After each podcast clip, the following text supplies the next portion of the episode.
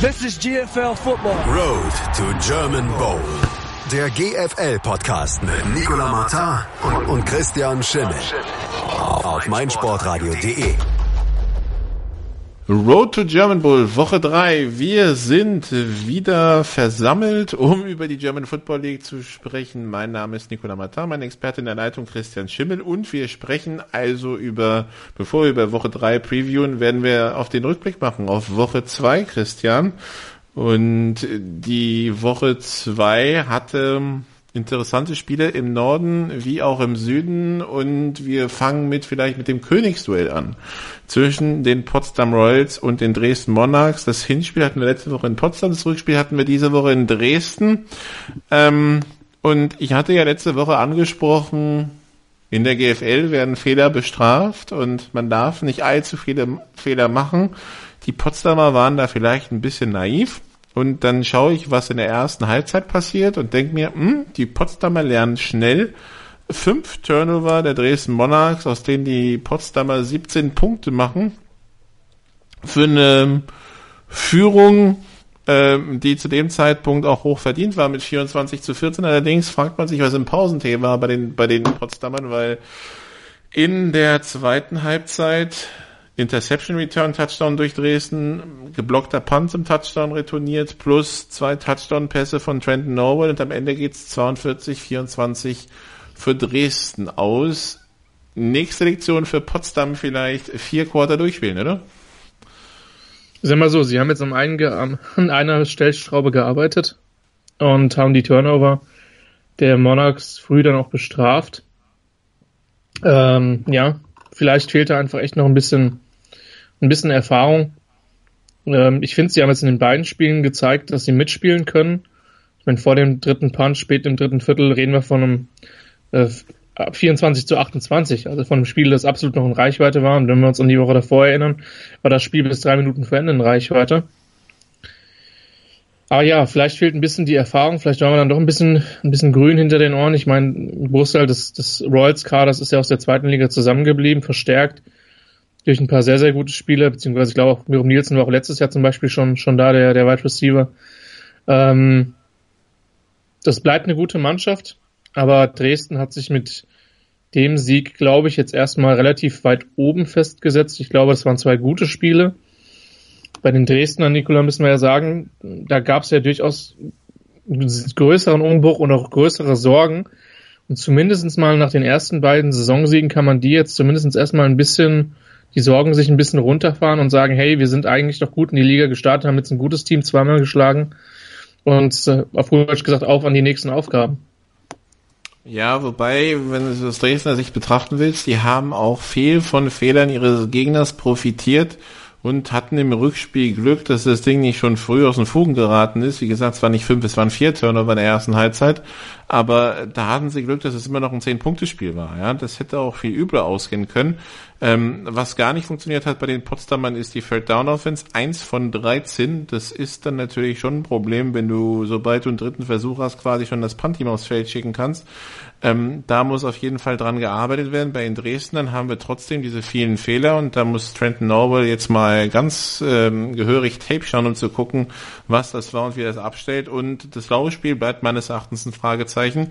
Äh, Nasser hatte jetzt zwar 68 Yards aus 14 Läufen, das sind im Schnitt zwar 4,9, aber da waren 21 Jahre dabei und wenn wir den rausnehmen, wird es dann doch schon überschaubarer. Ähm, ja, sie haben eine Waffe, das ist Mitchell Page, das ist der Wide Receiver, der auch im Camp bei den San Diego Chargers war, oder damals bei den LA, der war, war da schon bei den LA Chargers, bei den LA Chargers, ne? Ähm, hm. genau, der ist 2000, jetzt muss ich keinen Mist erzählen, 2017 müsste er im Camp gewesen sein, weil genau, er entsprechend vorher Jahr, bei genau, den so. Indiana Hoosiers ziemlich viel, ziemlich viele Yards in der Big Ten so erzielt hat und er macht jetzt in der GFL gut damit weiter. Also es war bei den LA Chargers äh, und nicht mehr in San Diego, aber der scheint äh, sich gut einzufinden. Jetzt ist natürlich die Frage, was taugt das, wenn sie gegen Verteidigungen spielen, die den Herrn Page vielleicht eher unter Kontrolle haben als die Potsdamer. Nichtsdestotrotz Potsdam gut in der Liga angekommen, äh, Hildesheim wir nennen es mal vernichtet und dann zweimal gegen Dresden, gegen Playoff-Aspiranten gut mitgehalten. Da geht was. Ähm, ein Spiel, über das wir auch noch sprechen wollen, ist natürlich im Norden das Spiel zwischen den Kiel Baltic Hurricanes und den Berlin Rebels. Die Kiel Baltic Hurricanes, wir hatten es letzte Woche angesprochen, schwerer, schwerfälliger Saisonstart.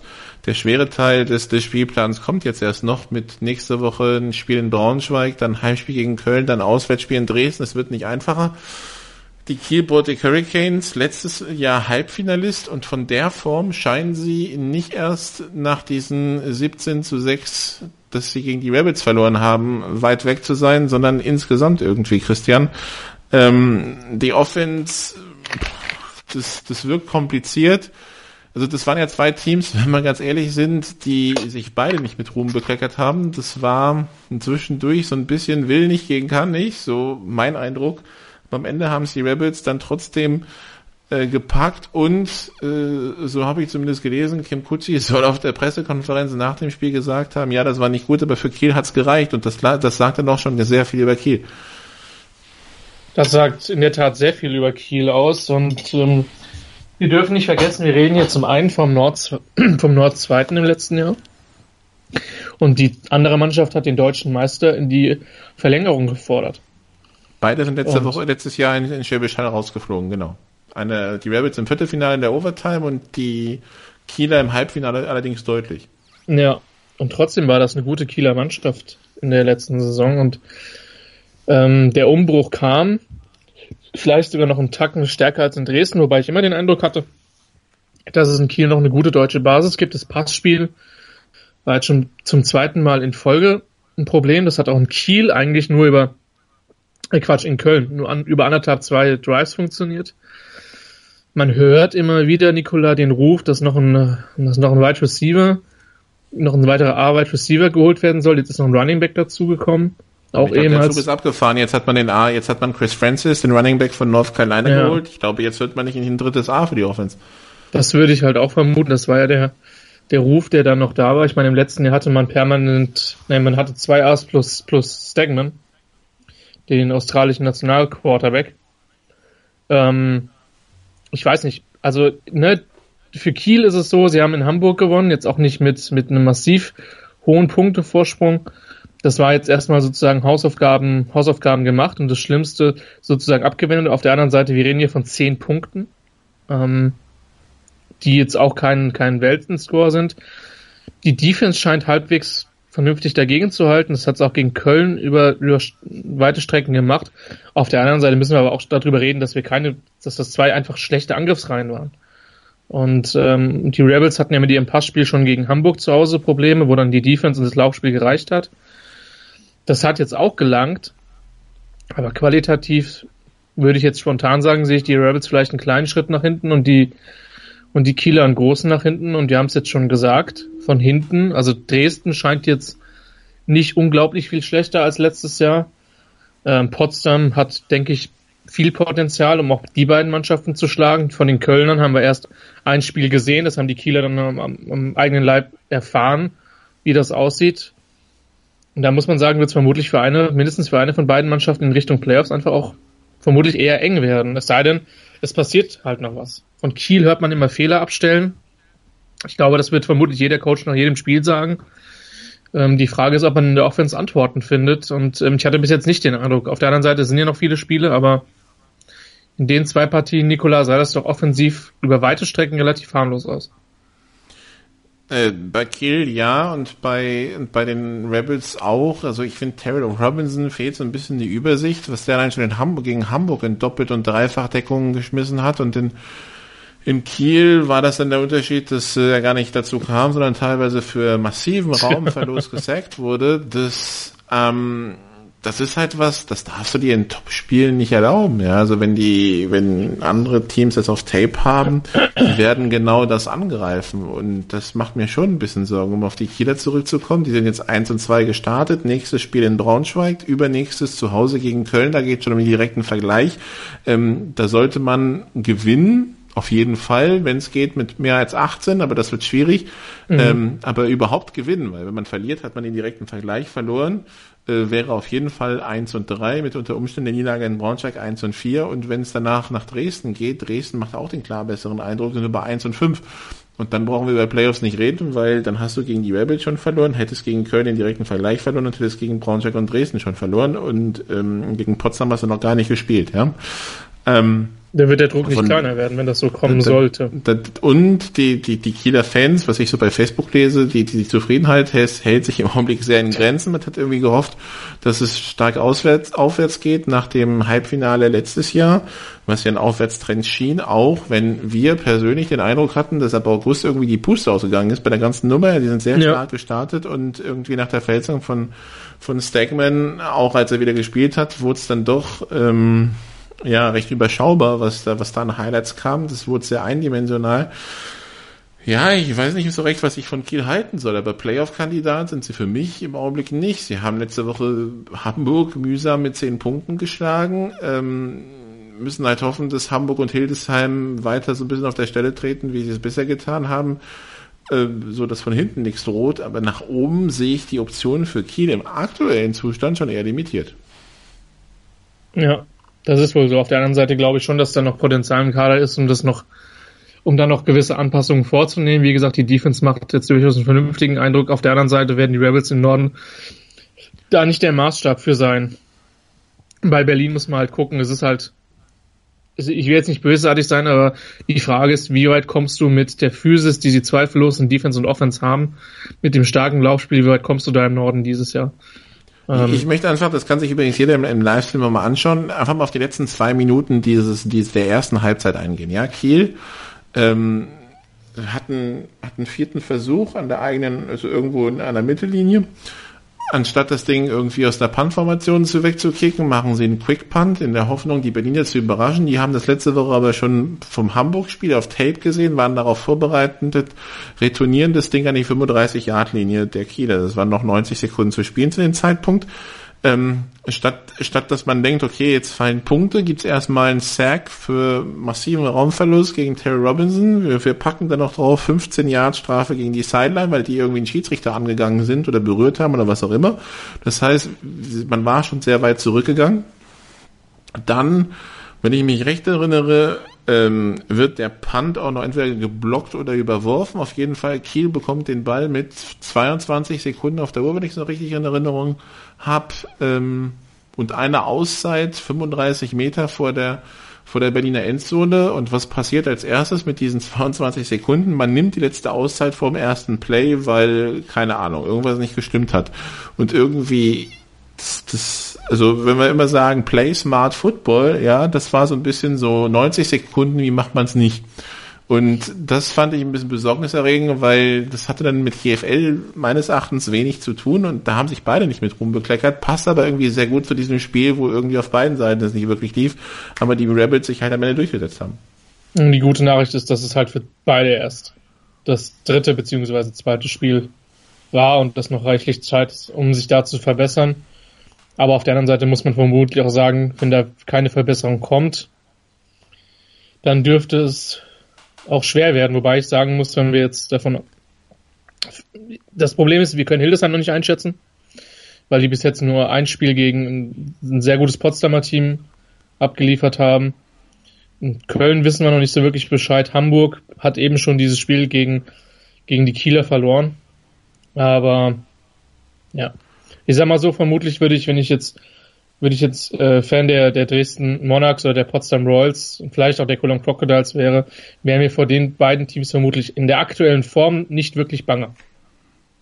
Und die, Kieler, die Kölner können sich ja freuen, weil sie haben ja Kiel in zwei Wochen wieder vor der Flinte. Die haben unter Umständen die Kölner schon abgefrühstückt, die Kieler schon abgefrühstückt, bevor sie vielleicht wieder stark werden. Wir haben noch eine Minute in diesem Segment, um Braunschweig gegen Hamburg zu besprechen. Christian, Braunschweig 45, Hamburg 0 im Hammerpark in Hamburg. Und damit ist schon viel zu diesem Spiel gesagt. Ja, das ist, es gibt in der GFL leider dann doch die eine oder andere Partie, bei der der Ausgang nicht ganz so unwahrscheinlich ist. Und äh, die Braunschweiger haben das souverän runtergespielt. Jetzt kommen nächste Woche die Kieler. Das wird, denke ich, schon mal, was die Defense betrifft, eine etwas andere Herausforderung. Aber ja, klarer Sieg für Braunschweig. Aber mit Sicherheit noch nicht. Also wir wissen noch nicht, wo Braunschweig steht und wie gut Braunschweig ist, denn Hamburg war für die Lions in den letzten Jahren nie der Maßstab. Nächste Woche gegen Kiel und dann gehen nach und dann geht's nach Hildesheim. Vielleicht müssen wir noch ein bisschen warten, bis wir Braunschweig einschätzen können. Wir machen eine kurze Pause hier bei Road to German Wood und dann äh, sprechen wir über den letzten Spieltag in der GFL Süd. Bis gleich. Kick in Rush. Die WM 2018 auf meinsportradio.de. In Kooperation mit 90plus.de liefert dir meinsportradio.de vom 4. Juni bis 15. Juli täglich neue Podcasts, Vorberichte, Analysen, Hintergründe und alle Infos zu allen Teams. Klicke jetzt auf meinsportradio.de slash kick and rush.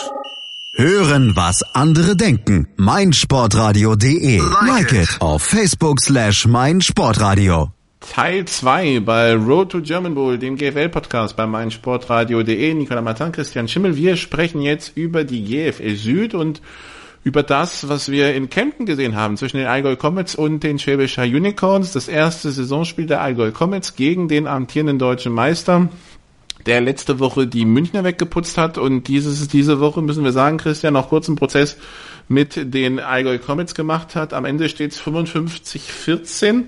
Ähm, 28-7 zur Halbzeit. Das heißt, wir schreiben die ersten sieben Gegenpunkte für die Schwäbisch Haller Defense, Starting Defense in diesem Jahr auf. Allerdings werden wir uns jetzt vielleicht ein bisschen länger mit den Allgäu Comets aufhalten. Die Allgäu Comets, wir erinnern dran, die hatten großspurig angekündigt, wir spielen Air Raid Offense, wir spielen keine, wir, wir panten nicht bei vierten Versuchen, wir spielen schnell, wir passen 215, nee, 750 Mal pro Training, glaube ich, damit das Ganze funktioniert. Und das ist ja aller Ehren wert, Christian, nur das Problem, was ich jetzt damit habe, was ich am Sonntag davon gesehen habe, hm, ähm, also dass man gegen Schwäbisch Hall nicht zwingend gewinnt, okay. Dass die Schwäbisch Haller Defense es einem schwer macht, auch okay. Wenn allerdings bei diesem Konzept, das auf viele Receiver-Routen, zwei tiefe, drei kürzere setzt, ähm, einfach teilweise freistehende Receiver anspielt und die reihenweise, das waren jetzt keine Ausnahmen, reihenweise ja. Bälle droppen, dann äh, denke ich mir, mh, hm, also entweder war die Ankündigung zu großspurig oder das System passt nicht zu dem Team, äh, irgendwas ist da kaputt. Aber allein auf das Vorbereitungsspiel, auf das fehlende Vorbereitungsspiel will ich es nicht schieben wollen, weil man hat ja angekündigt, man wirft mehrere hundert Mal pro Training. Das heißt, irgendwie Ball raus, Ball da, das müssten die Receiver da eigentlich auf die Kette kriegen. Und deshalb muss ich sagen, hat das, was ich von Allgäu gesehen habe am Wochenende, mich doch ziemlich enttäuscht. So, und jetzt darfst du. Ah, ich finde, du siehst es ein bisschen zu kritisch. Ähm, weil von Hall auf die Mütze kriegen ist jetzt in der GFL Süd nichts Neues, wenn nicht gerade Frankfurt oder Ingolstadt heißt. Mir, mir geht's, ähm, mir geht's um, mir geht's um die Sachen, die ohne Zutun von Hall entstanden sind. Okay. Die machen mir Sorgen. Okay, dann konzentrieren wir uns mal darauf. Also, schematisch war das halt eine Air Raid, wie sie im Buche steht, wobei man sagen muss, es ist eher eine moderne Air Raid. Warum? Eine klassische Air Raid kommt auch gerne mal mit zwei Running Backs ähm, auf den Platz. Ich habe ein Play gesehen, ähm, in der ersten Halbzeit, wo ein Running Back oder ein Fullback auf dem Platz stand. Ich glaube, es gab ein weiteres Play in der zweiten Halbzeit, da gab es zumindest auch durch den Quarterback-Draw einen gecallten Lauf. Ähm, was halt auffällig ist, immer sehr relativ viele vertikale Routen kombiniert halt mit Routen, die halt fünf, zwischen fünf und zehn Yards irgendwie gehen. Damit hatten die Haller zunächst auch durchaus ihre Probleme. Also es war jetzt nicht so, dass die Receiver nicht offen waren. Das hat zwischenzeitlich durchaus funktioniert. Auf der anderen Seite muss man natürlich schon sagen, die Frage ist, hat man in, bei den Comments außerhalb von, von Gill einen weiteren guten Receiver? Da hat sich jetzt in, äh, am Sonntag keiner zwingend in den Vordergrund gespielt. Die zweite Frage ist, wie lange hält die Protection? Gut, ich meine, du spielst jetzt nicht jede Woche gegen, gegen David Bader, gegen Devin Benton und seine Freunde, die ähm, schon so manche Defensive Line, ja, genau. Äh, genau, Offensive Line, die so manche O-Line schon zerstört haben. Von daher ist das mit Sicherheit nicht der Maßstab. Aber zum Beispiel, was ich von München bis jetzt gesehen habe, die werden, denke ich, auch zum Quarterback kommen. Und der dritte Punkt ist, dass es doch noch ganz viele Abstimmungsprobleme gab. Ähm, zwischen Receiver und zwischen Quarterback. Das hat zum Teil damit zu tun, dass in der Air Raid halt zum Teil auch etliche Option Routes drin sind. Sprich, wenn die Courage dir A zeigt, dann läufst du zu A. Wenn Courage dir B zeigt, dann gehst du zu B und im idealerweise sehen Quarterback und Wide Receiver dasselbe. Das war jetzt nicht immer der Fall. Ähm, ich denke, man hat dann durchaus noch Glück gehabt, dass da nicht der ein oder andere Pick mehr dabei war. Die Frage ist, also das große Problem ist, wenn sie fundamental nicht besser werden, dann kriegen sie Probleme. Ähm, und zwar fundamental bei der Ausführung ihrer Offense. Ähm, die Defense hat es zum Teil gar nicht so schlecht gemacht, aber da können wir gleich vielleicht noch drauf eingehen. Aber Ja, ja, aber hätte man dieses Fundament nicht schon im ersten Spiel zumindest in Ansätzen, in Ansätzen sehen müssen? Mhm. Ich habe es beim Playcalling gesehen, aber ich habe es halt wenig in der Execution gesehen. Das ist halt vielleicht das Problem. Weißt du? Und dazu kommen halt dann noch die Drops. Ich meine, das waren mindestens fünf oder sechs Pässe, vermutlich eher, jetzt will ich nicht sagen zehn, aber einige. einige, ähm, die da entsprechend fallen gelassen worden sind. Und die Frage ist, wer ist denn dein Nummer zwei Receiver und ähm, wem vertraust du, wenn du einen dritten und sieben, dritten und acht? Das, das größte Problem in der Air Raid ist, wenn du nicht laufen kannst, dann wirst du sehr oft in Situationen kommen wie Dritter und Lang. Also Dritter und acht, Dritter und neun, Dritter und zehn. Wenn du dir noch eine Strafe dazu holst, bist du ganz schnell bei zweitem und zwanzig, drittem und zwanzig und ähnlichem. Und wenn du dann nicht effektiv laufen kannst und immer darauf angewiesen bist, dass der Pass vervollständigt ist, dann ist es eine Offense, die sehr stark zum einen varianzlastig ist, also die sehr stark das Spielglück ein bisschen herausfordert, weil ein eingefangener Pass über eine große Distanz oder ein nicht gefangener Pass eine ganz große Rolle spielt. Das ist das eine. Ähm, und zum Zweiten bist du halt irgendwann relativ berechenbar. Und der große Vorteil für alle Gegner, die jetzt bei Allgäu kommen, die haben jetzt Tape gesehen. Hall hatte vielleicht eine Idee, was so eine Air Raid Offense machen kann, dass sie in der Radikalität spielen, war vielleicht nicht damit zwingend zu rechnen.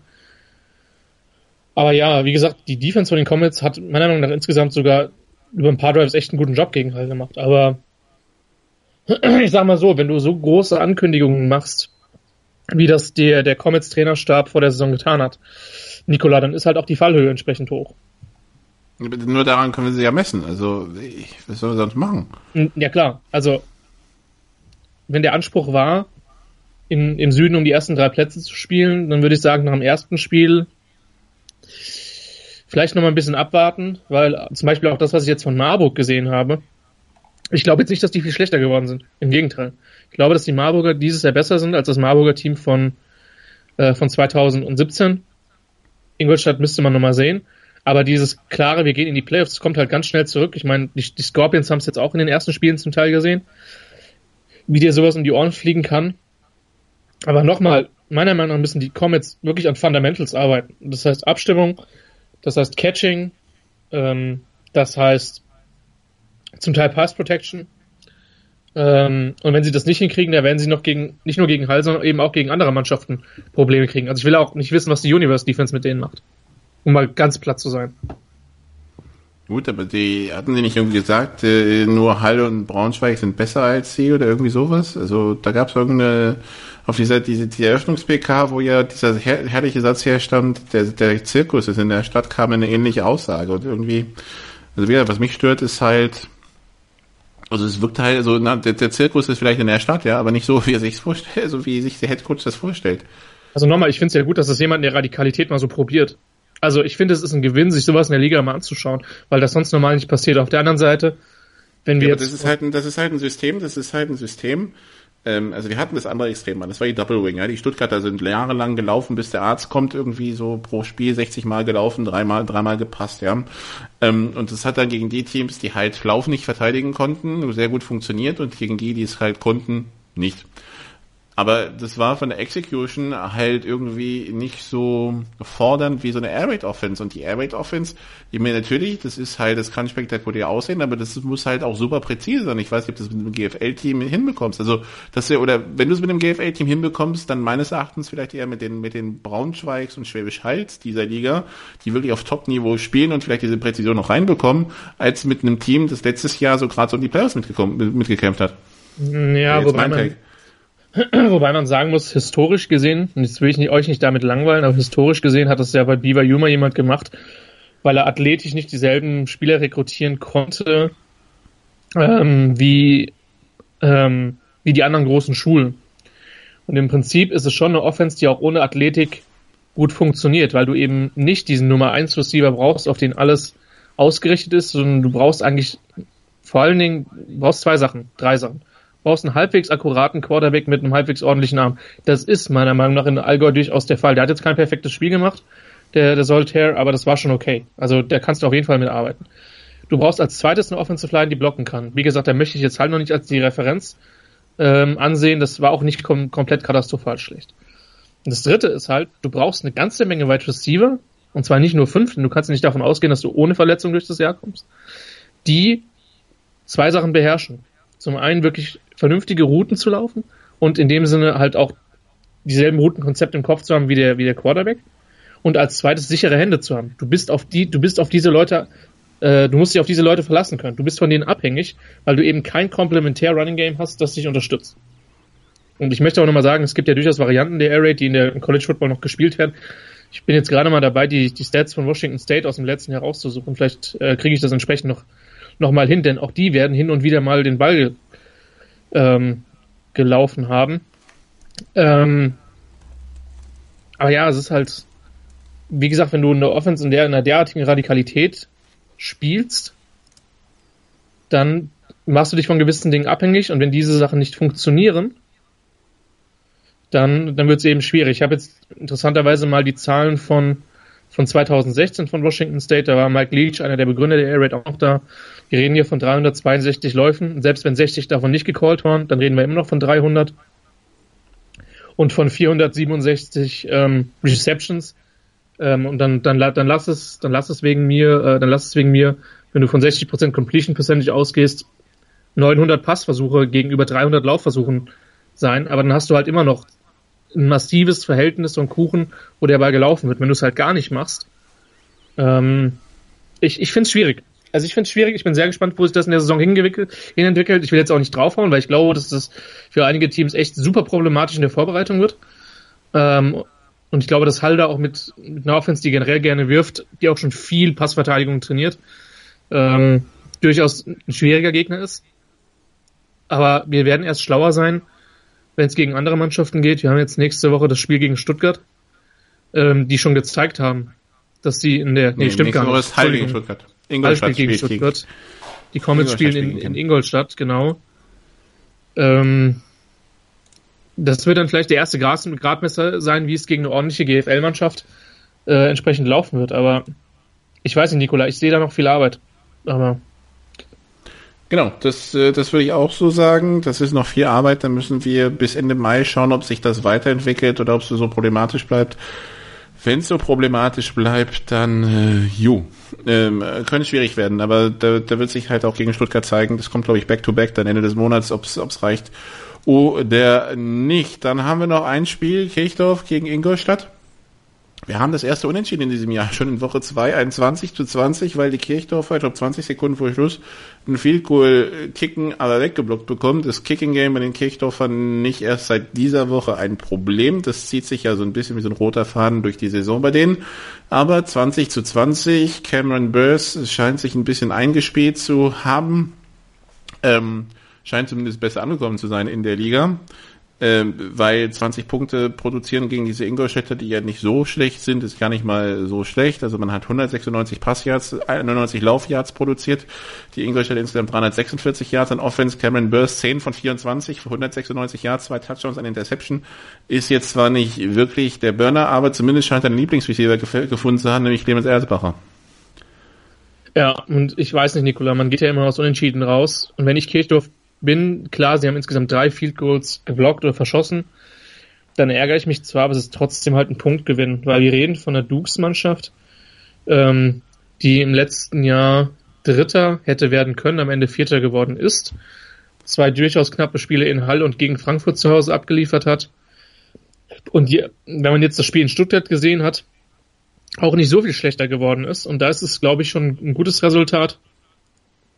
Wenn du das Passspiel schon ansprichst, da waren jetzt die, die Dukes auch nicht gerade berühmt. Nelson Hughes, der einen hervorragenden Tag gegen Stuttgart hatte, jetzt 13 von 31 für zwei Touchdowns, zwei Interceptions. Ähm, ja, vor allen Dingen gegen eine, eine Wildcats Defense, die in Marburg durchaus gezeigt hat, dass sie verwundbar ist. Ähm, vielleicht ein kleiner Schritt zurück für, für die Dukes. Äh, aber denke ich, ein Spiel auf qualitativ gutem Niveau insgesamt. Ähm, und jetzt muss man sagen, was Kirchdorf betrifft, die stehen jetzt nach drei Wochen bei einem Sieg gegen Stuttgart, einer Niederlage in Marburg und einem Unentschieden gegen entsprechende Ingolstadt Dukes. Ich denke, die werden erstmal damit zufrieden sein. Was die Dukes betrifft, ich denke, die hatten sich schon erhofft, dass man den Aufsteiger auswärts auch schlägt. Ich denke schon, weil letztes Jahr hat man sich ja eben durch die zwei Ausrutscher gegen Marburg, äh, waren da noch andere Ausrutscher dabei, weil man hat sich ja quasi um diesen dritten Platz gebracht, den man sich eigentlich in den Spielen gegen, gegen Hall und gegen Frankfurt hätte erarbeiten können. In Hall hat man knapp verloren. In diesem Wahnsinnsspiel mit den 27.000 Trickspielzügen zu Hause gegen Frankfurt hat man knapp verloren. Ähm, da wäre einfach mehr drin gewesen für die Ingolstädter, aber die, die beiden Spiele gegen Marburg, die man verloren hat, waren dann am Ende das Zünglein an der Waage, dass es nach Braunschweig ging und nicht nach Kiel. Und so wie sich Kiel im Viertelfinale präsentiert hat, wäre der für Ingolstadt unter Umständen sogar was drin gewesen.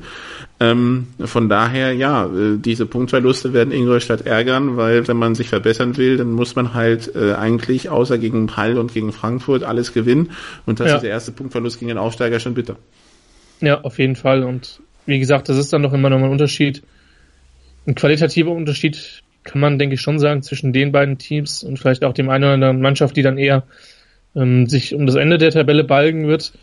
Ähm, von daher mal gucken. Also die Dukes, man muss sagen, bei denen war ja auch bis zum gewissen Grade dann zum Ende der Saison ein bisschen die Luft raus. Ich habe den Eindruck, dass sie dieses Jahr ein bisschen tiefer aufgestellt sind. Auf der anderen Seite muss man sagen, dass sie halt schon auch in Kirchdorf ein bisschen Glück gehabt haben, dass sie das Spiel nicht verlieren. Ähm, trotz dessen sie halt zum Beispiel deutlich mehr Yards produziert haben. Ähm, aber das ist oft nicht im Football, du kommst nicht immer in Scoring-Position ähm, und das ist dann mit Sicherheit ein, mit Sicherheit ein Problem für, für, für Ingolstadt. Auf der anderen Seite glaube ich halt auch, dass Kirchdorf definitiv nicht der schlechteste Aufsteiger in der GFL Süd in den letzten Jahren ist, auch wenn Frankfurt und, äh, und die Duke selber entsprechend vorgelegt haben in den letzten Jahren. Aber ich denke, das ist ein Resultat, mit dem letztlich beide Mannschaften leben können. Müssen werden sie es sowieso tun aber vermutlich Kirchdorf ein bisschen besser. Okay, und wir machen eine kurze Pause, dann sprechen wir über den nächsten Spieltag in der GFL. Sei dein eigener Programmchef. Mit unserer neuen meinsportradio.de App wählst du jetzt zwischen allen Livestreams und Podcasts. Einfach, immer, überall. Hol dir unsere neue App für iOS und Android und bewerte sie jetzt bei Google Play und im App Store von iTunes. Motorsport auf meinsportradio.de wird dir präsentiert von motorsporttotal.com. Teil 3 von Roll to German Bowl, dem GFL-Podcast hier bei meinsportradio.de. Wir sprechen immer noch über die German Football League. Wir sprechen über den dritten Spieltag, der am Wochenende stattfindet. Fünf Spiele, drei, äh, nee, zwei im Norden, drei im Süden drei am Samstag, zwei am Sonntag und wir fangen an mit dem Norden und wir fangen an mit einem Samstagsspiel, 12.05., also um 18 Uhr im Stadion an der Hamburger Straße spielen die New Yorker Lions Braunschweig gegen die Kiel Baltic Hurricanes. Ähm, das ist übrigens im Football erste Liga, im äh, Fußball gibt's das Duell übrigens auch äh, am Wochenende. Das ist dann noch zweite Liga, müssen wir sagen, für beide. Es könnte sich für beide noch ändern, aber wir sind also beim Football, sprechen über dieses Duell und ähm, umgekehrte Fu Vorzeichen zum Fußball. Hier ist Braunschweig meines Erachtens klarer Favorit. Wir haben zwar gesagt, die mussten sich finden nach dem Saisonstart in La Courneuve, aber anscheinend hat man die drei Wochen Trainingszeit, das Spiel gegen Amsterdam und das Spiel gegen die Huskies dazu genutzt, ähm, ja, an der Abstimmung zu arbeiten und dementsprechend rollt die Lions-Maschine wieder, wie sie, wie wir es eigentlich von ihr gewohnt sind. Ja, ich glaube, es wird halt. Ich glaube, der Spannungsbogen vor einem Spiel zwischen Braunschweig und Kiel war in den letzten Jahren vielleicht höher als vor dieser Saison. Ähm, ich denke, dass die Hurricanes Defense ähm, bis jetzt die größte Herausforderung für die Lions sein wird, auch wenn der ein wichtiger Mann fehlen wird, nach meinem Kenntnisstand. Und äh, in der Offense bin ich gespannt, ob Kiel da einfach den einen oder anderen Schritt nach vorne macht, vielleicht ein paar Mal punktet. Ich meine, 24 in Hamburg sind jetzt nicht, nicht komplett schlecht. In Kiel hat man es dann auch dann hin und wieder zum Ende des Spiels geschafft, dann nochmal zu scoren. Gegen die Rebels ging allerdings mit sechs Punkten verhältnismäßig wenig. Normalerweise sollten die Lions das dominieren. Ich nehme an, der Prominente, den du meinst, das ist Aaron Bourdou, der gegen die Berlin Rebels bei einem Extrapunkt verschlagen vom Platz geflogen ist. Wir wissen zwar nicht lange, wie lange er gesperrt wird, wir gehen aber von mindestens einem Spiel aus. Also ein Spiel ist es automatisch bei Platzverweis, das heißt gegen Braunschweig fehlt er auf jeden Fall. Ob es dann gegen Köln nochmal was gibt, das ist dann die Frage. Ähm, aber das, das ist natürlich ein das ist natürlich ein zentrales Element in der in der D-Line der der der Kiel Baltic Hurricanes und äh, gerade gegen Braunschweig will man sowas eigentlich nie haben. Ne? Also das ist schon recht eindeutig. Ähm, wenn man jetzt bedenkt, dass die Offense sich gefunden hat ähm, und man jetzt bedenkt, die drei Gegner gegen die, die Offense von Braunschweig und die drei Gegner von Kiel bisher Köln hat in der ersten Halbzeit mit Jan Weinreich als Quarterback gespielt, hat den Amerikaner erst zur zweiten Halbzeit eingewechselt. die Huskies, die offensiv noch ein bisschen auf der Suche nach sich selbst sind und die Rebels, die jetzt auch keine Bäume ausreißen und selbst und trotzdem hat ähm, ja für, für zwei Gegner zum Sieg gereicht, dann muss man schon ein bisschen Bange haben, wenn die Offense der Braunschweiger funktioniert, dass das nicht nur ein Sieg für Braunschweig werden könnte, sondern unter Umständen auch ein deutlicher. Ich würde davon fast ausgehen, Nikola. Also ich denke, dass sich Kiel, das waren immer, immer wichtige Spiele im Norden entsprechend wehren wird. Und wie gesagt, die Defense hat durchaus, durchaus gut ausgesehen die letzten Wochen, aber ja, Braunschweig bleibt da der klare Favorit. Also das zum Spiel zwischen den Kiel Baltic den New York Alliance und den Kiel Baltic Hurricanes. Das findet hier in Braunschweig statt. Und dann am Sonntag, wenn wir im Norden bleiben, Christian, und das ist dann das Spiel, das du kommentieren wirst. Das ist das Spiel zwischen dem Aufsteiger in diesem Jahr, die Potsdam Royals, gegen den Aufsteiger vom letzten Jahr, die Cologne Crocodiles. Das ist ein bisschen, was wir letzte Woche mit Kirchdorf Ingolstadt haben, haben wir jetzt äh, im Norden. Potsdam gegen Köln. Die Potsdamer eine souveräne Leistung gegen Hildesheim, dieses 56 zu 0 und zwei, ja, couragierte Leistungen gegen die Dresden Monarchs. Hätte man beide gewinnen können mit weniger Fehlern, da wäre was drin gewesen. Und die Kölner, ja, die wir nur einmal gegen Kiel gesehen haben, dafür auch recht dominant. Allerdings, was wir auch sagen können und vermuten können, ist, dass der amerikanische Quarterback jetzt mit drei Wochen Training mehr ähm, bei den Kölnern wahrscheinlich noch sogar eingespielter ist und dementsprechend auch die Offense der Kölner vielleicht noch mal einen Schritt weiter ist, als sie es gegen Kiel war, obwohl sie ja schon nicht so schlecht aussah. Ja, es ist zu vermuten. Vor allen Dingen, dass das große Problem für die Potsdamer Defense wird sein, dass sie haben jetzt zwei Wochen in Serie gegen einen ziemlich klassischen Pocket Quarterback gespielt, der einfach in der Spielfeldmitte steht und die Bälle verteilt. Und Brad Strauss, der Kölner Quarterback, kann das zwar auch, der kann aber auch laufen. Der ist relativ gut zu Fuß. Und ich bin sehr gespannt, ob wir dieses Laufelement von der Kölner Offense gegen Potsdam sehen werden. Ähm, das wird mit Sicherheit eine spannende Geschichte, weil wie gesagt, der ist gut zu Fuß. Ich denke, wir sehen zwei Teams, die beide sehr gute Pass-Rusher haben. Ähm, unter anderem den, den Kollegen Voss bei, bei Potsdam und Köln hatte dann in den letzten Jahren immer eine ganze Armada auch an guten deutschen Edge-Rushern. Ähm, ja, Akadinaus, äh, nur um nur einen zu nennen, aber auch ein paar andere. Ähm, das wird mit Sicherheit sehr interessant. Und äh, ich habe ehrlich gesagt keinen wirklichen Read auf das Spiel. Ich glaube, das wird eine sehr interessante Partie. Das könnte sehr abwechslungsreich und sehr spannend werden. Ähm, wie gesagt, die Potsdamer so ein bisschen in der Rolle von den Kölnern aus dem letzten Jahr, vielleicht qualitativ sogar noch einen Tacken besser aufgestellt. Ähm, verglichen mit, den Cro mit dem Crocodiles Team von 2017.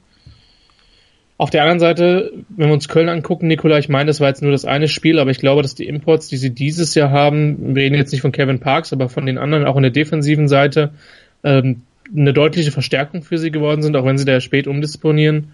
Und die sind in Potsdam mit Sicherheit nicht chancenlos, auch wenn das eine sehr, sehr weite Anreise aus NRW für die, für die Crocs sein wird. Und später Kickoff in, in Potsdam, 16 Uhr.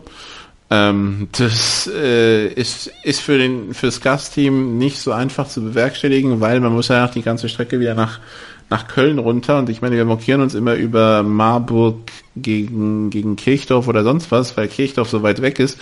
Von NRW ist Potsdam auch eine ganze Ecke weg. Also von daher, ähm, das, das, das könnte eine längere Geschichte sein. Deshalb auch die Frage natürlich immer, wie viele Kölner fehlen, weil sie einfach nicht zeitig genug in, in, in Köln zurück wären äh, um am Montagmorgen zu arbeiten. Das ist dann immer die Unbekannte in der GFL. Aber ja, das ist auch ein Spiel, auf das ich mich freue, weil ich das Gefühl habe, dass das zwei Teams sind, die eben nicht nur in der GFL mitgekommen, hingekommen sind, um mitzuspielen, sondern die halt irgendwie ihre Pläne haben. Wir wissen, die Kölner wollen einen Schritt vorwärts machen, verglichen mit dem letzten Jahr. Und letztes Jahr waren sie ja Fünfter. Das heißt, der Schritt vorwärts heißt automatisch, Platz, wenn man sich um einen Platz verbessert, Playoffs.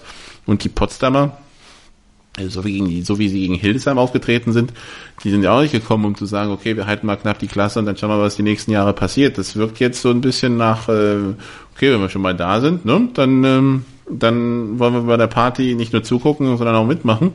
Und von daher erwarte ich schon auf ein Spiel auf, auf hohem Niveau und vor allen Dingen auf physischem Niveau, weil das mhm. sind beides Teams, Ähm, die, die letzten, die, also was ich von Potsdam dieses Jahr gesehen habe und von Köln letztes Jahr, ähm, das sind Teams, die athletisch sind. Äh, bei Köln haben wir dann noch ein Offense-System, das äh, sehr gut durchdacht ist. Vielleicht ähm, wird es auch eine Herausforderung für die Potsdamer zu sehen sein, wie sie mit diesem Laufspiel von Köln klarkommen, was irgendwie nicht so also was ja komplett geschemt ist, ja, mhm. ähm, was ja wirklich in die Tiefe geht, verglichen mit anderen Teams. Und gerade jetzt Dresden war jetzt kein, kein Team, das anscheinend über den Lauf kommen wollte, da ist Köln ganz anders, also von daher für Potsdam wird es jetzt wirklich ein Umdenken sein müssen, weil Hildesheim ähm, konnte einfach nicht, Dresden will nicht laufen anscheinend.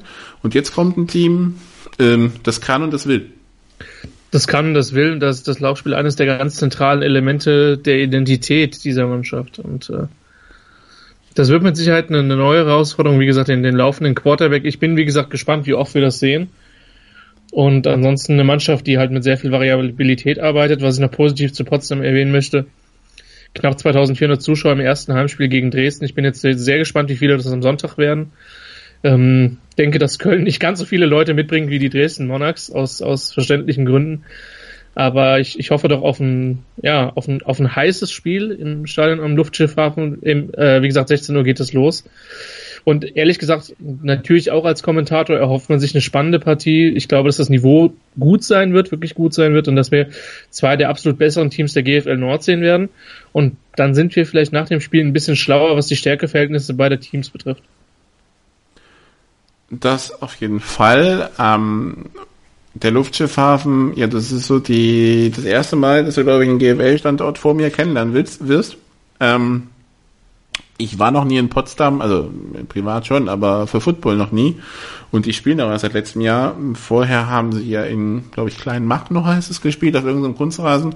Jetzt sind sie wirklich in der Stadt angekommen, an diesem Olympiastützpunkt am Luftschiffhafen. Und äh, wenn das in der Stadt angenommen wird mit 2400 Zuschauern, ist das ja durchaus positiv zu vermarkten. Also Potsdam ist so ein bisschen unterm Radar hochgekommen, müssen wir zugeben, ähm, weil wir uns jahrelang fokussiert haben auf Adler gegen Rebels, das Berliner Stadtduell.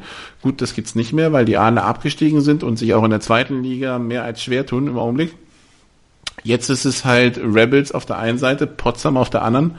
Und ähm, die Potsdamer ja, scheinen angekommen zu sein und sagen, also dieses Berlin-Brandenburg-Duell, äh, wir haben keine Ambition, da Nummer zwei zu sein, oder wie wirkt ja. das auf dich?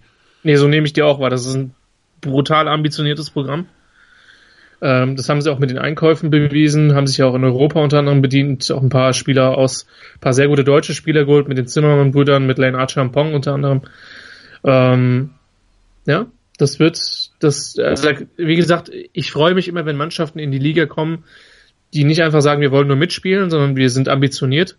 Und das haben die Crocodiles im letzten Jahr bewiesen, knapp die Playoffs verpasst. Ich glaube, dass die Royals dieses Jahr eine gute Chance haben, die Playoffs zu erreichen. Aber einer Mannschaft, die sie da vorbei müssen, das sind halt die Kölner. Und am Sonntag wird dann der erste Schritt im Ausfechten dieses Duells äh, gemacht. Ich weiß gar nicht, wann das Rückspiel in Köln ist, aber das wird dann zu gegebener Zeit entsprechend stattfinden. Und wie gesagt, das kommt halt noch dazu, dass der Score auch entscheidend wird, wenn wir vielleicht über direkten Vergleich reden. Und äh, von daher, ich vermute schon, dass es eine enge Partie wird und dass beide da bis zum letzten Moment entsprechend alles geben werden. Bei aller Begeisterung über Potsdam, was wir aber auch sagen müssen, ist äh, gut mitgespielt und verloren äh, gegen Dresden. Okay, zweimal die nächsten Wochen, also diese Woche geht's gegen, gegen Köln, die nächste Woche gegen die Rabbits. Äh, nochmal zweimal darf ihnen das nicht passieren, weil sonst gucken sie ein bisschen doof aus der Wäsche ich sag mal so, dann ist der Playoff-Zug mit Sicherheit noch nicht abgefahren, aber dann sind mit Sicherheit die Ambitionen, die man dort hat, ein bisschen zurückgeworfen worden, muss man sagen. Und wir wissen ja auch bei Dresden noch nicht wirklich, wie gut die jetzt final sind. Wir wissen, sie sind vermutlich ein bisschen erfahrener, ein bisschen besser als Potsdam. Aber dafür ist in der Liga einfach noch zu viel unklar. Und ich denke schon, dass man sich da in Brandenburg auch völlig im Klaren ist, dass man zumindest eines der nächsten beiden Spiele im besten Fall beide gewinnen sollte. Ähm, aber das Problem ist, da gibt es ja immer noch einen Gegner. Und äh, aber klar ist, dass, dass Potsdam eine Mannschaft ist, der ich durchaus zutraue, im Norden vielleicht bis auf Platz 3 zu kommen. Und ähm, also werden wir sehen müssen. Nikola, es bleibt uns nichts anderes übrig. Und wie gesagt, es gibt eine gute Möglichkeit, ins Stadion zu kommen. Ansonsten, wie gesagt, dass die, sich das Spiel am Sonntag um 16 Uhr im Stream anmachen, ähm, das wird sich auf jeden Fall lohnen. So viel also zum Norden. Wir machen noch mal eine kurze Pause und dann sprechen wir über die drei Spiele im Süden. Bis gleich. Die Baseball-Bundesliga live auf meinsportradio.de.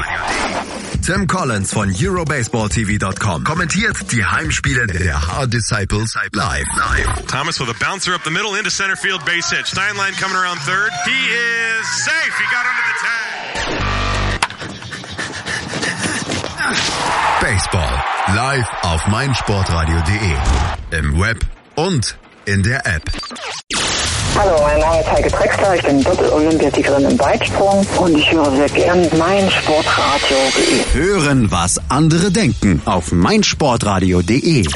Übrigens haben wir eine neue Website. Schau vorbei und entdecke die neuen Features.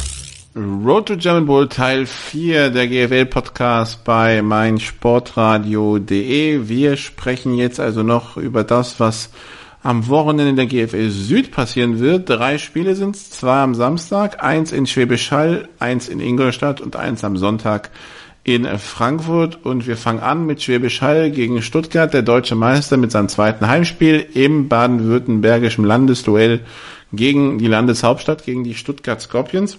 Das war die letzten Jahre eine klare Geschichte für die Unicorns. Und es steht zu befürchten, dass dem auch dieses Jahr so ist, Christian, denn was wir von Schwäbisch Hall bisher gesehen haben, war jetzt nicht so schlecht, ne? Ähm, Business, Business as usual, so ein bisschen. Genau. Also die, die, die, das, das Einhorn rennt über alles Mögliche.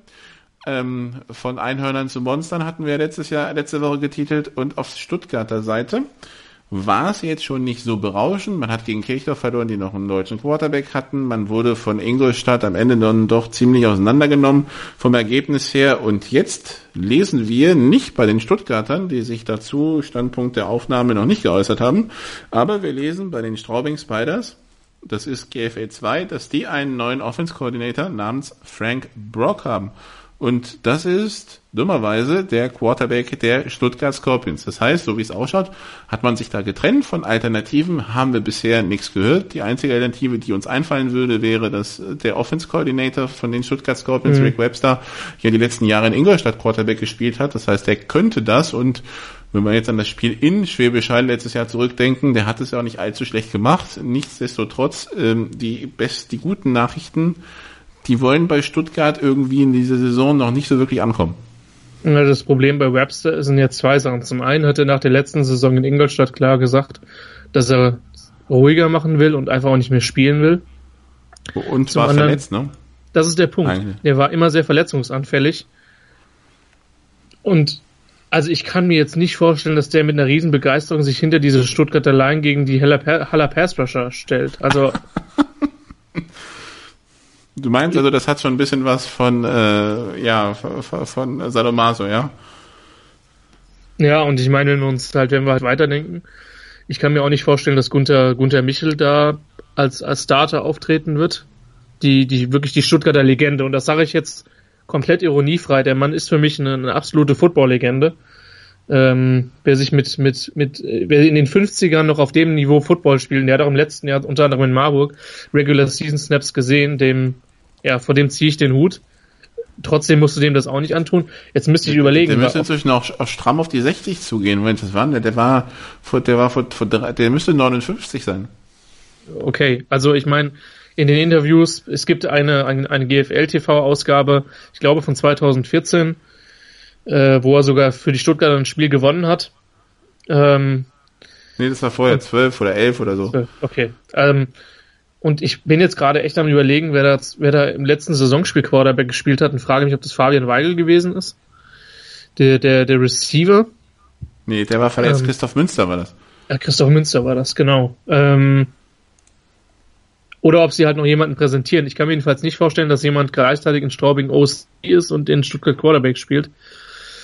Ähm, es ist für mich eine etwas überraschende Personalie, Nikola. Ich finde, Brock hat sich jetzt gar nicht so schlecht geschlagen. In Kirchdorf kein katastrophal schlechtes Spiel gemacht, auch gegen, gegen Ingolstadt zu Hause nicht. Ähm, ich denke, dass, das, dass die Niederlagen da auch an anderen Faktoren gelegen haben. Aber nochmal, es ist gerade sehr, sehr ruhig in Stuttgart. Ähm, und zum Zeitpunkt der Aufnahme tappen wir da einfach noch völlig im Dunkeln. Vielleicht hat man 9a ähm, schon an der Strippe und will den einfach noch nicht veröffentlichen, wer weiß.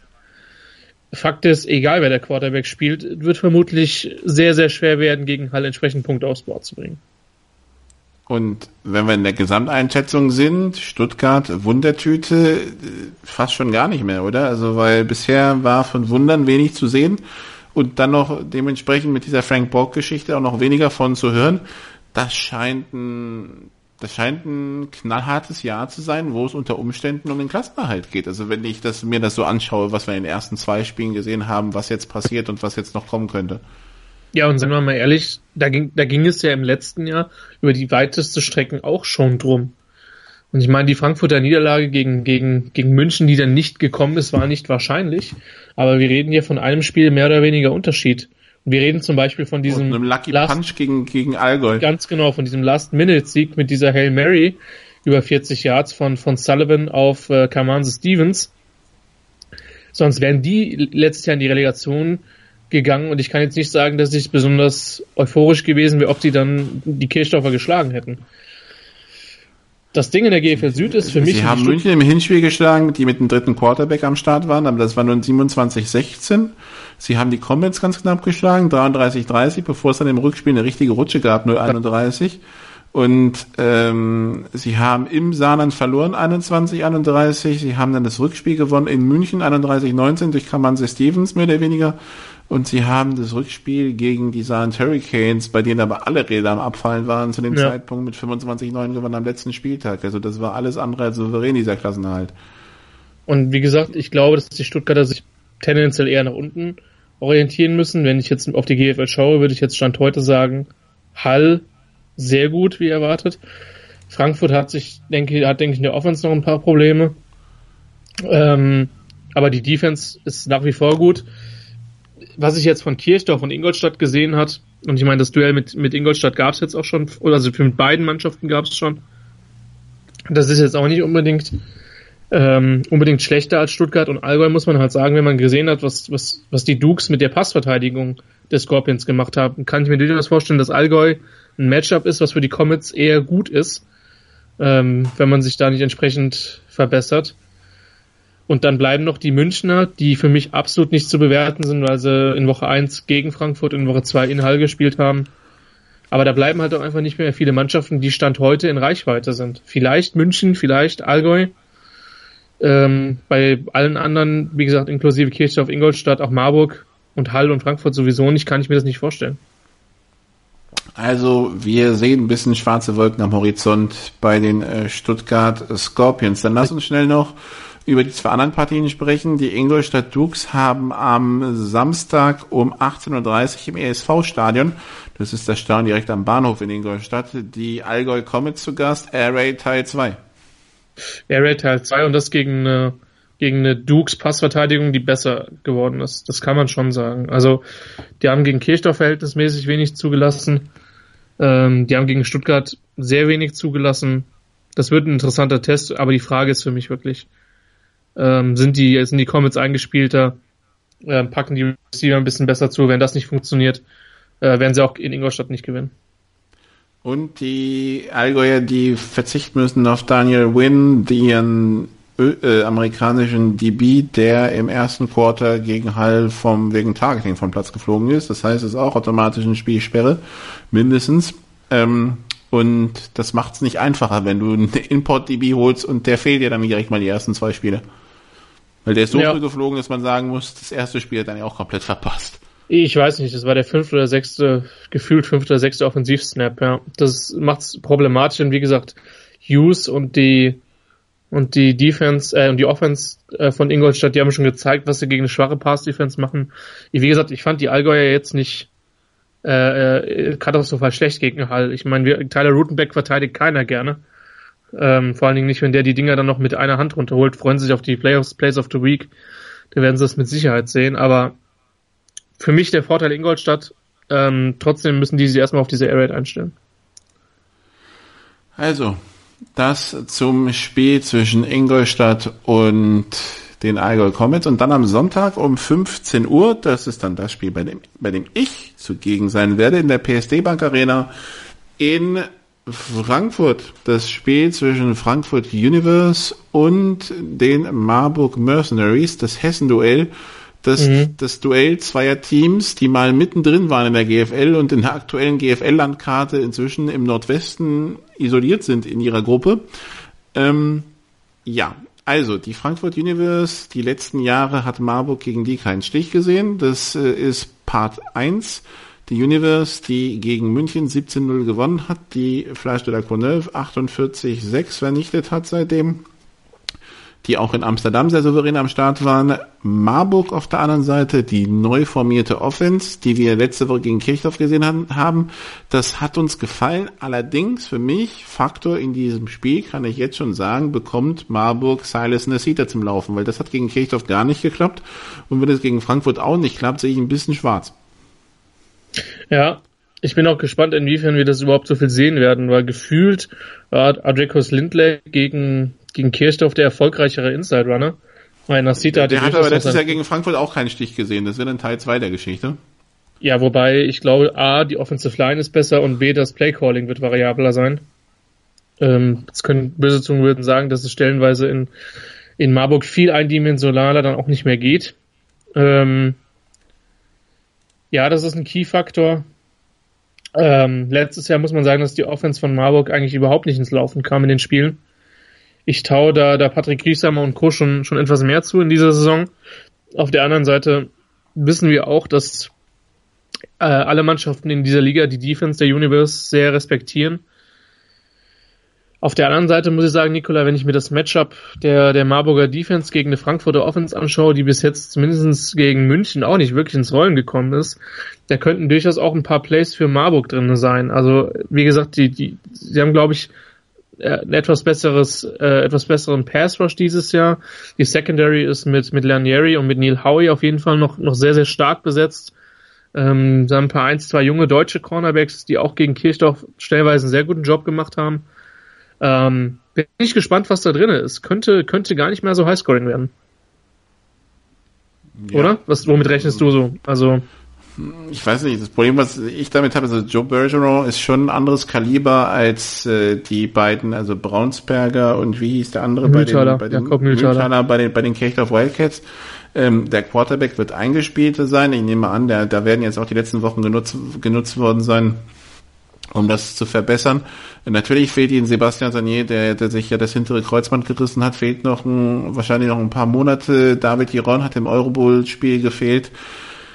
Der hatte eine Gehirnerschütterung vor zwei Wochen. Ich nehme an, dass äh, die hat er sich im Münchenspiel geholt, dass drei Wochen nach der Gehirnerschütterung das dann wieder funktionieren sollte. Das heißt, er sollte wieder am Start sein und dann hast du wieder eine Frankfurter Offense, die schon nicht wenige Waffen hat. Und äh, das ist dann schon eine komplett andere Geschichte als das, was Kirchdorf präsentiert hat, zumal der Quarterback von Frankfurt halt auch nicht erst seit drei Tagen da ist. Also mhm. ähm, ich sehe die Herausforderung schon eine Nummer größer, was Frankfurt da bieten kann als Kirchdorf, als was Kirchdorf geboten hat. Von daher muss die, muss die, die Marburger Defense jetzt erstmal zeigen, dass sie auch gegen Sonnengegner bestehen kann. Wobei Dale Heffern, wir erinnern uns, wir haben mit ihm gesprochen vor dem Spiel gegen Kirchdorf, äh, weil wir schon, keine Ahnung, vier Stunden vor Kickoff im Stadion waren, da war er auch schon da und im Grunde genommen seine Einschätzung und äh, da will man ihm ja auch nicht wirklich widersprechen, war so ein bisschen, ja, Hall Frankfurt vorne weg und der Rest kloppt sich um Platz drei. Ähm, ich hoffe trotzdem, er geht da nicht zu resigniert rein. Letztes Jahr, wissen wir, das Spiel in Frankfurt war dann der Auslöser für die Entmachtung des OCs und die Rückkehr zu Heaven Football. Das wird dieses Jahr nicht passieren, weil es einfach viel zu früh ist und weil es ja auch im ersten Spiel eigentlich ganz vernünftig ausgesehen hat. Nichtsdestotrotz, ja. das ist ein Prüfstein für die Marburger, ähm, weil vier Spiele hat es bisher gegeben und in, in keinem hat Frankfurt Land gesehen, also Marburg Land gesehen. Ja. Das, letztes Jahr hat man 35-3 in Frankfurt verloren und 37,10 zu Hause. Und wenn ich ein Jahr zurückgehe nach 2016, da hat man in Frankfurt 52-0 und zu Hause 40-7 verloren. Also das waren bisher auch nicht mal ansatzweise knappe Spiele. Und man darf nicht vergessen, dieses 35-3 letztes Jahr, das war ja 35-3, obwohl die Marburger Offense, nee, die Frankfurter Offense, glaube ich, sechs Interceptions geworfen hat in dem Spiel.